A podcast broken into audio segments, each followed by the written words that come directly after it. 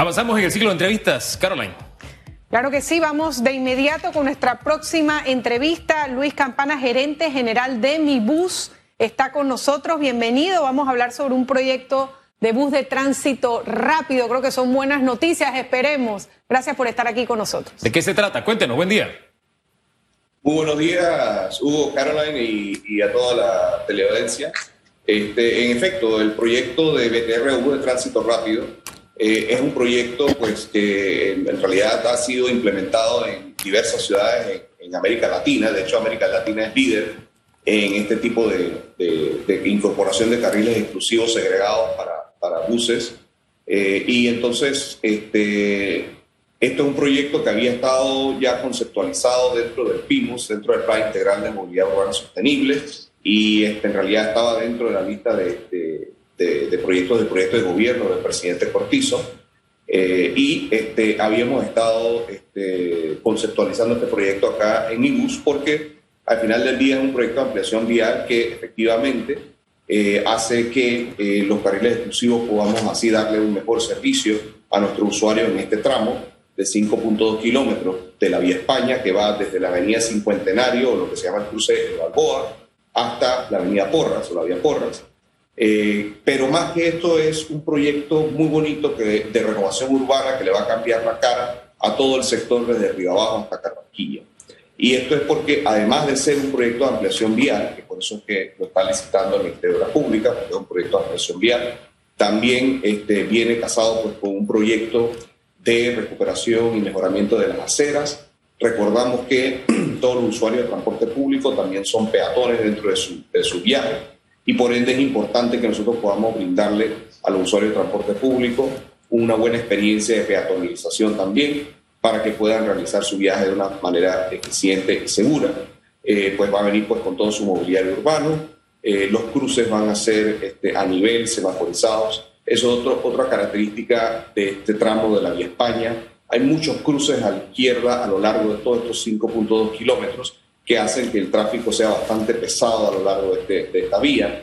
Eh, y lo que se, se, ha hecho en el proyecto que se ha conceptualizado eh, es que se ordenan pues, todos esos, esos giros dentro de ciertas intersecciones estratégicamente ubicadas que van a estar semaforizadas, que permiten también entonces a los peatones poder cruzar a nivel para que sea de accesibilidad universal y que puedan llegar al centro de la isleta, que es donde está el acceso a las diferentes estaciones este, para el, el, el sistema de BTR.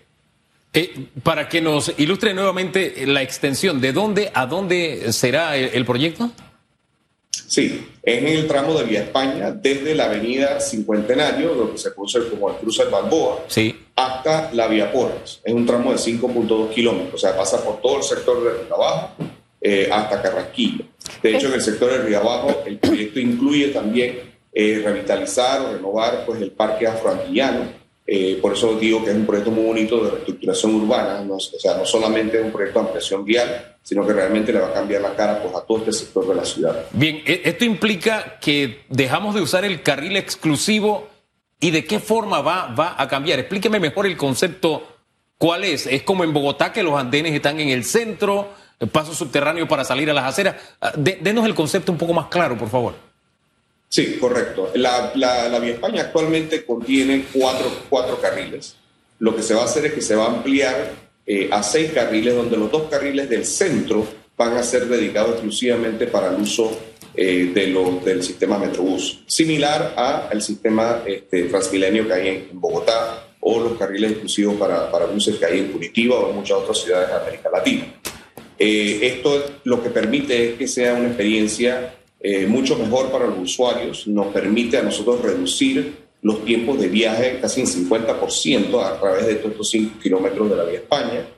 Eh, permite también que el tráfico de los autos particulares también sea mucho más ordenado y se eliminan los cruces este, peatonales por, por encima con las escaleras y demás y se hace que todos los cruces sean a nivel para que sean de accesibilidad universal. o sea, no va a haber pasos subterráneos, sino que los, los cruces se van a dar dentro de las intersecciones de forma semaforizada. Se había hecho un intento justamente en algunos sectores, calle 50, vía España, de hacer justamente este carril exclusivo, em, entendiendo ahora que esto será por el centro, va a requerir de una inversión o digamos de, de una obra mayor. ¿Cuándo está estipulado el gobierno o qué acuerdos han llegado en el tiempo en que esto estaría disponible para los usuarios? Sí, efectivamente. La diferencia es que esto efectivamente sí va a ser unos carriles exclusivos de bus de tránsito rápido formales, porque van a ser carriles segregados en el centro con estaciones que van a estar eh, similar a las zonas pagas que tenemos actualmente, o sea que los usuarios vienen, eh, eh, se registran con su tarjeta antes y el abordaje cuando llega el bus es de forma rápida. Esas son las dos características principales que caracterizan pues, a un sistema de bus de tránsito rápido, que tengan los carriles segregados, exclusivos para los buses y que tengan estaciones de abordaje rápido. esta es una licitación que, como le digo, como es un proyecto de licencia pues, de ampliación vial, lo tiene que llevar a cabo el Ministerio, Ministerio de Obras Públicas y por ende eso es una licitación que está actualmente colgado en Farmacompra, eh, creo que para apertura final de este mes. Eh, y entonces, este, después que se adjudica el proyecto, este, el pliego de cargos indica que el contratista tiene un tiempo de 30 meses para la construcción del mismo. Estamos hablando de un proyecto de una inversión de cuánto. ¿Cuánto asciende la inversión de este proyecto? Disculpe. Eh, el pliego de cargos indica que el presupuesto para ese proyecto es de aproximadamente 80 millones de dólares. 80 millones de dólares. en las especificaciones, supongo, también implican el uso de un material mejor del que estamos usando, porque hay una epidemia de huecos y el carril exclusivo que usa mi bus, ese es el más desastroso. A veces uno se ve obligado a usarlo para tomar a la derecha, dar el giro a la derecha y no sé si las especificaciones no son las correctas, algo pasa, no tiene que ver la especificación de lo que usamos versus el peso de, las unidades, pero esos carriles, esas unidades deben sufrir tremendamente. Algo sobre las especificaciones de los materiales que se utilizarán. ¿Hay algo específicamente ahí? Bueno, eh, de hecho, este, el Ministerio de las Públicas incluyó dentro del, pliego que los carriles exclusivos que van a ser para los buses tendrían que ser de hormigón. Eso de fin ya hace que, que, el pavimento sea mucho más resistente para el peso más, más, alto que tienen los buses en comparación con los autos pasajeros. Eh, también está el tema de, y aquí entramos en, en, materia de, de, diseño vial o diseño de pavimentos, está el tema que evidentemente los buses, por la carga que llevan y el, el, hecho de que los buses por su naturaleza se detienen y arrancan con cierta frecuencia, hacen que esa tracción, en el caso de, calles, de calles asfaltadas, pues se desplace el asfalto y salen pues esas ondulaciones que eventualmente pues se convierten en, en huecos y demás. Eh, en estos casos el hormigón es mucho más resistente a largo plazo para las cargas más altas y eso es lo que han incorporado en este pliego. Muy bien. Qué bueno, señor. Eh, esto estamos hablando de 30 meses una vez que esté eh, la licitación completada y adjudicada. ¿Qué van a hacer al corto plazo mientras esto está listo para mejorar un poco, eh, pues, largo tiempo que le toma a la gente, las largas filas que a veces tenemos todavía en horas pico?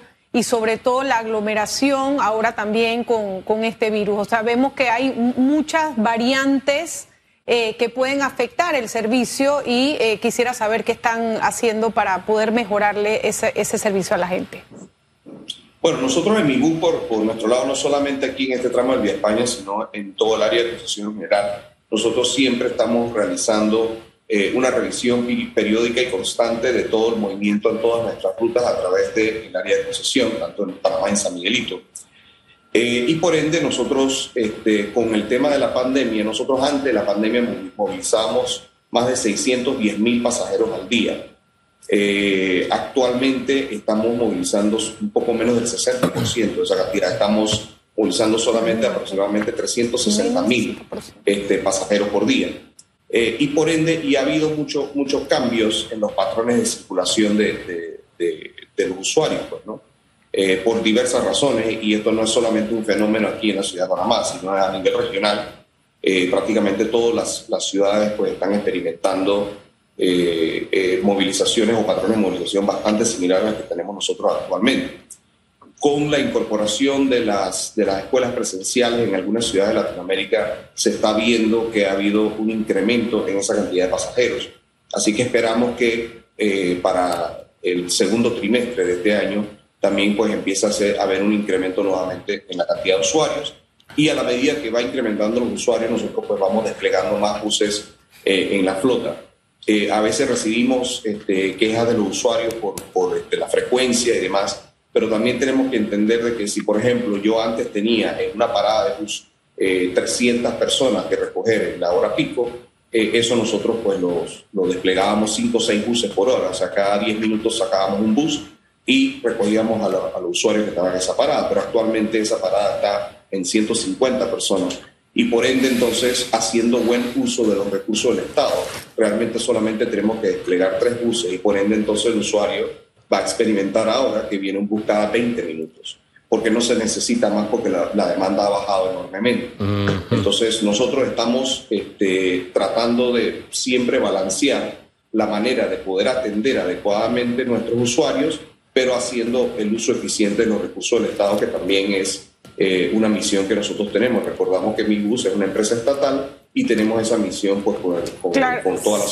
Se lo digo y, entiendo el punto, eh, y justamente lo entiendo, pero sí hemos visto, y por eso se lo decía, esa demora, estoy hablando de una persona que tiene que tomar dos o tres transbordos a 20 minutos, nada más en espera, puede llevarse casi una hora y por eso quería saber qué iban a implementar o cómo podían mejorar eh, eso. Y también justamente si se están preparando para el regreso a clases, esperemos que la baja del, uso del bus pues no sea parte de también el desempleo que, hemos estado sufriendo en el país. Sí, quiero aprovechar para mencionar también que este, uno de, de los aspectos que, mejorará notablemente eh, la experiencia del usuario es la incorporación de un nuevo sistema de ayuda y explotación de la flota, o gestión y control de flota. Nosotros tenemos eh, un sistema de rastreo de flota, evidentemente, pero es un, sistema que está bastante anticuado y, tiene muchas limitaciones. Entonces nosotros hemos venido trabajando en un pliego de cargos que ha sido bastante complejo, en realidad, porque es un sistema tecnológico bastante, bastante robusto en lo que necesitamos, eh, que, pero que esperamos que esté saliendo a licitación eh, en las próximas semanas para poder este, incorporar un nuevo sistema que esto, esto no solamente nos ayudará a planificar mejor nuestras rutas, sino que también pues, nos permitirá darle más información de los viajes a los usuarios de forma tal de que puedan tener una mejor experiencia. Oye, brevemente, porque el tiempo se nos ha ido, aquí se introdujeron glorietas, por ejemplo, en las vías, y no se educó al conductor, y todavía después de más de una década de haber glorietas, la gente se enreda en las glorietas porque no se le educa.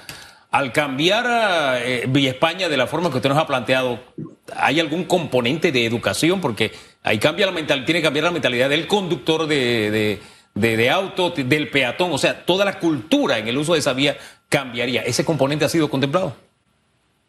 Bueno, sí. Este, nosotros cuando eh, realizamos el, nosotros realizamos un anteproyecto de diseño que fue el que le entregamos al Ministerio de las Públicas y el Ministerio de la Pública con eso ellos pues lo realizaron, lo actualizaron y demás, y en base a eso porque sacaron este, la licitación.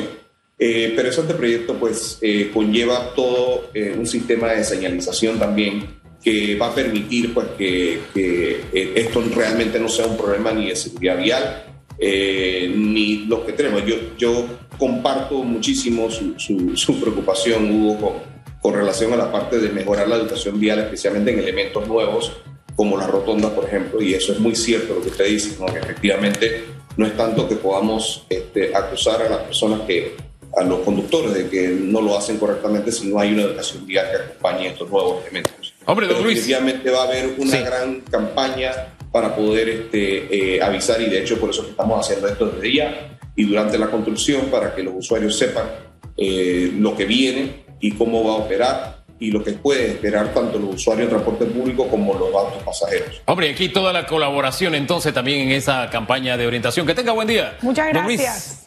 Muchas gracias. Gracias a usted por el espacio.